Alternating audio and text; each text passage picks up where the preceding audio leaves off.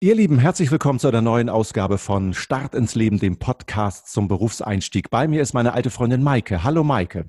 Hallo Michael. Maike, wo hat's dich hin verschlagen? Was machst du beruflich? Ich bin im Produktmanagement tätig und zwar befassen wir uns mit dem Thema Wissensmanagement. Das geht so ein bisschen einher mit dem Thema E-Learning, aber wir sind Spezialisten für das Thema Wissensmanagement. Okay, da waren jetzt drei Begriffe dabei, wo ich nicht so sattelfest bin. Vielleicht können wir die ein bisschen aufdröseln. Das ist das Wort mhm. Produktmanagement. Das haben wir in einem anderen Podcast schon mal so angerissen. Wissensmanagement und das ist das Wort E-Learning. Vielleicht kannst du die mhm. drei Begriffe so ein bisschen einordnen für uns. Ja, sehr gerne. Dann fange ich mal mit dem Produktmanagement an. Das ist vielleicht so das, ähm, worum es auch am meisten geht. Wenn man ein Produkt entwickelt, dann möchte man ja etwas entwickeln, was die Menschen tatsächlich brauchen. Wir haben natürlich unsere Kunden. Die Kunden, das sind einerseits die, die das Produkt kaufen, die die Entscheidung treffen, oh, super, das ist eine coole Software, die kann uns voranbringen. Das müssen wir unbedingt haben. Dann haben wir aber ja auch ganz viele andere Menschen, die ein Interesse daran haben. Wir haben zum Beispiel unseren Vertrieb Vertrieb, die Sales-Kollegen, die ganz oft draußen unterwegs sind und die kriegen dann von fast jedem Kunden zu hören, Mensch, das ist ja schon ganz cool, was ihr habt, aber wir bräuchten ja noch XYZ, irgendwas anderes. Das heißt, vom Vertrieb kommt ganz viel Input, was wir eigentlich machen sollen. Mhm. Das heißt also, deine Aufgabe ist es, diese verschiedenen Ideen, die diese Person, von denen du gerade gesprochen hast, die Kunden, die Vertriebsleute zu sammeln und dann in eine bestimmte Reihenfolge zu bringen, wie sie am Ende dann ähm, in das Produkt tatsächlich einfließen und umgesetzt werden oder eben auch gar nicht umgesetzt werden. Was ich ganz wichtig finde, man, ähm, viele gehen davon aus, okay, du hast da eine Liste mit, mit 100 Wünschen zum Beispiel vom, von der Geschäftsführung, dem Vertrieb und von den Kunden und dann ist es die Aufgabe vom Produktmanager, die in eine Reihenfolge zu bringen. Das ist sehr vereinfacht dargestellt richtig, was aber ganz wichtig ist, das möchte ich hier allen mitgeben, wir müssen immer versuchen, das Problem zu verstehen, damit wir am Ende die richtige Lösung liefern können. Und meistens ist es so, wir kriegen 100 Wünsche für verschiedene Lösungen. Aber dann ist unsere Aufgabe, das Problem zu verstehen, um dann gewichten zu können, welches Problem ist eigentlich gerade wirklich das größte? Wo können wir vielleicht auch mal mit geringem Aufwand etwas erreichen, um dieses Problem zu lösen? Um dann da so ein Verhältnis darzustellen mit möglichst guter Arbeit, ähm, die überschaubar bleibt, möglichst viel für den Kunden zu erreichen. Mhm, verstehe. Das heißt, die Hauptaufgabe für dich als Produktmanagerin ist genau das zu leisten. Ähm, das, was der Kunde auf der einen Seite möchte, weiter zu verstehen, da weiter reinzubohren und dann eben mit deinem Entwicklungsteam, du hast gerade gesagt, du hast so ein Team von Softwareentwicklerinnen und Softwareentwicklern, mit denen du zusammenarbeitest, das dann mit diesem Team umzusetzen. Genau. Ich als Produktmanager versuche, was ich verstanden habe, meinem Team weiterzugeben, damit wir gemeinsam die beste Lösung finden. Also ich bin idealerweise diejenige, die da die große Vision hat, die weiß, wo wir hinwollen, was am Ende für den Kunden besser sein soll. Also alles, was wir tun, soll ja die Welt desjenigen, der unsere Software verwendet, ein bisschen besser machen. Und das macht man dann idealerweise im Team. Also so ein Produktmanager muss ein, aus meiner Sicht ein absoluter Teamplayer sein, ähm, denn da sollte man sich schon drauf einlassen können. Ne? Manchmal hat man selber tolle Ideen und äh, dann hat aber vielleicht jemand anderes noch eine bessere. Und das ist dann ja mhm. gut. Das ist ja das, was wir wollen. Ne? Das ist mhm. aber, das muss man sich eingestehen können. Es fällt mir auch manchmal nicht leicht. Mhm, verstehe. Aber ich habe verstanden, also die Charaktereigenschaften, die man mitbringen muss, sind erstmal sehr, sehr hohe äh, kommunikative Fähigkeiten. Es geht vielleicht gar nicht so sehr um die Technik, weil das lösen am Ende die Expertinnen und Experten für dich. Aber dieses Moderieren zwischen denen, die was wollen und denen, die was können. Lass uns nochmal auf die anderen beiden Begriffe, die du eingangs mhm. erwähnt hast, zurückkommen. Das war einmal der Begriff Wissensmanagement und der Begriff E-Learning. Kannst du dazu nochmal was sagen? Was verbirgt sich genau dahinter? Also Wissensmanagement bedeutet, das Wissen aus einem Unternehmen so zu erfassen und zu strukturieren, dass man es auch wirklich niederschreiben kann und dass es auch jeder wiederfinden kann. Denn häufig ist es so, dass wir super viel Wissen haben aber das ist meistens in den Köpfen der Mitarbeiter. Mhm. Ja, so kennt man oft, da ist da jemand, dann sagt man so, ach, da gehe ich nochmal zum Hans, mhm. denn der mhm. Hans weiß das alles. Und unser Ziel ist, dass das, was der Hans im Kopf hat, für alle zur Verfügung steht. Und zwar so, dass man es auch finden kann. Es hilft ja nichts, wenn das irgendwer in ein 500-seitiges Word-Dokument packt. Und ich brauche nur eine kurze Information. Das also so zu strukturieren, dass jeder das finden kann, der es braucht. Das ist ah. Wissensmanagement. Okay. Hört, sich ein bisschen, hört sich einfach an, ist ganz schön schwierig. Also es besteht aus, eigentlich aus diesen zwei Teilen einmal eine charmante Möglichkeit und eine attraktive Möglichkeit zu finden, das Wissen niederzuschreiben, also irgendwo äh, zu speichern. Und auf der anderen Seite die, die es dann gebrauchen können, für die eine Möglichkeit zu schaffen, das möglichst schnell und charmant wieder abrufbar zu machen. Das ist ganz kurz gesagt eigentlich der Kern von Wissensmanagement oder Wissensmanagement-Softwareprodukten. Wie ist es jetzt mit dem E-Learning-Teil? Genau, E-Learning unterscheidet sich insofern ein bisschen zum Wissensmanagement. Beim Wissensmanagement kommt da, hier haben wir eine Quelle der Wahrheit. So nennt sich das auch, ne? Die Single Source of Truth, das ist in unserem Wissensmanagement. Wenn ich zum Beispiel irgendwo neu anfange oder sich einfach das Leben weiterentwickelt, wie das überall ist, dann kann es sein, dass ich etwas, was ich immer brauche, lernen muss, um es anwenden zu können. Ja, im klassischen Sinne ist es meistens, ich habe irgendwo eine, vielleicht einen Text, ein Video, etwas, wo ich mich durchklicke, wenn man viel Glück hat, ist das was sehr Verspieltes, dass das richtig Spaß macht, sich das anzuschauen und am Ende dann einen Test, damit ich mich kontrollieren kann, ob ich das richtig gemacht habe.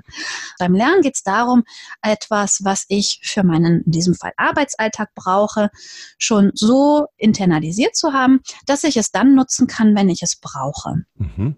Das heißt also, E-Learning ist quasi die moderne und elektronische Form des Lernens. Früher hatte man, mhm. wenn ich aus meiner beruflichen Vergangenheit Vergangenheit noch Seminare besucht. Ähm, wenn man die Schule beendet, kann man sich das gar nicht vorstellen, dass man das mal wieder toll findet. Aber tatsächlich war es natürlich ganz spannend, dass man dann in eine Firma kommt und sagt, hey, super, dass du da bist. Du kriegst jetzt erstmal ein kleines Seminar, das dauert vielleicht nur einen halben Tag. Da erzählt dir jemand was zu einem bestimmten Thema, was du eben wissen musst, damit du diesen Job hier ausführen kannst. Das heißt, da gab es so eine Art Seminarleiter oder Seminarleiterin, die hat dir das dann alles erklärt. Und E-Learning bedeutet, wenn ich das richtig verstanden habe, dass es irgendeine technische Plattform Plattform gibt, wo ich mir diese Lerninhalte selbst erarbeiten kann oder mir die selber angucken kann. Das kann man gut integrieren. Ne? Wenn man sonst sagt, früher musste man vielleicht eine ganze Woche auf irgendein Seminar gehen.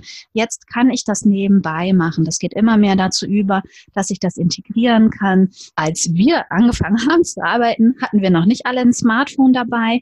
Jetzt kann ich ja auch auf dem Smartphone, wenn ich nebenbei in der Bahn zum Beispiel drei Minuten mir etwas anschauen kann, um es zu lernen, vielleicht kennen das viele vom Sprachenlernen, ne? Mhm. dann habe ich da etwas, ich sehe vielleicht etwas in einer Sprache, beantworte zwei, drei Fragen und nach und nach lerne ich ein bisschen. Das sind so ich habe mal den Begriff Lernnuggets gehört. Ne?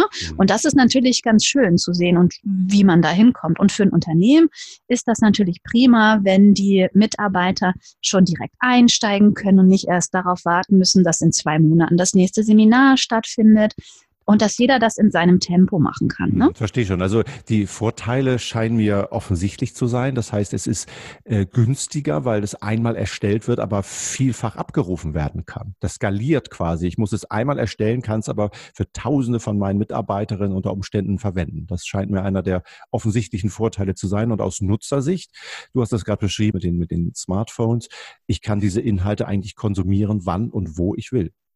Genau, und ich kann es mir nochmal angucken. Wenn mir vielleicht eine Sache ein bisschen schwer fällt, dann äh, gucke ich es mir einfach nochmal an. Wenn ich müde bin, mache ich eine Pause. Ne? Wenn man müde ist und im Seminar sitzt, dann dann hört man halt nicht mehr wirklich mhm. zu und kriegt nichts mehr mit. Das ist schon gut, aber es ist schon auch immer gut, mit Menschen zu lernen. Ne? Und ich glaube, das ist etwas, wo viele Unternehmen da auch die Waage finden, dass sie sagen, einige Sachen machen wir persönlich. Alles, wo man Feedback braucht, finde ich persönlich, funktioniert besser, wenn man es in, so, in sogenannten Präsenztrainings macht, also mit einem Trainer, mit einem Lehrer. Und alles, was eher so ein inhaltliches Lernen ist, das kann man ja gut auch selber machen. Ich muss dann keinen vorne stehen haben, der mir, der mir etwas erzählt, was ich mir selber anschauen muss. Aber wenn es darum geht, auch mal Feedback zu bekommen, weil ich selber auch mal eine Übung mache, das ist heute noch schwierig über E-Learning abzubilden. Geht sicherlich auch immer besser. Ne? Jetzt erleben wir gerade, dass viele mit Videokonferenzen und so sowas arbeiten. Aber so, wenn man beides hat, ist es ideal. Mhm. Jetzt sag mir doch mal, Maike, wie bist du das denn geworden? Wie bist du Expertin für Wissensmanagementsysteme und E-Learning geworden? Was hast du für eine Ausbildung gemacht? Wie bist du da hingekommen? Das ist nicht so ein ganz typischer Weg. Ich habe ähm, Erziehungswissenschaften studiert, also Pädagogik. Die meisten kennen das wahrscheinlich dann gleich, aha, Lehrer. Das ist es nicht. Ähm, ich habe damals noch auf Diplom studiert, das gibt es jetzt nicht mehr, aber es gibt immer noch den Studiengang Erziehungswissenschaften, dann halt auf Magister was heißen die? Master heißen die, ne? Bachelor, Master, um Gottes Willen. Ich bin alt. Und ähm, ich hatte später den Schwerpunkt Erwachsenenbildung. Man kann auch frühkindliche Bildung machen, aber da geht es darum, wie lernen Menschen. Ähm, das hat viel zu tun mit Psychologie. Ähm, ich habe in Hamburg studiert, da waren damals die Nebenfächer immer Psychologie und Soziologie. Das ist sehr naheliegend. Äh, Psychologie hat sehr viel mit Lernen zu tun, mit Persönlichkeitsbildung.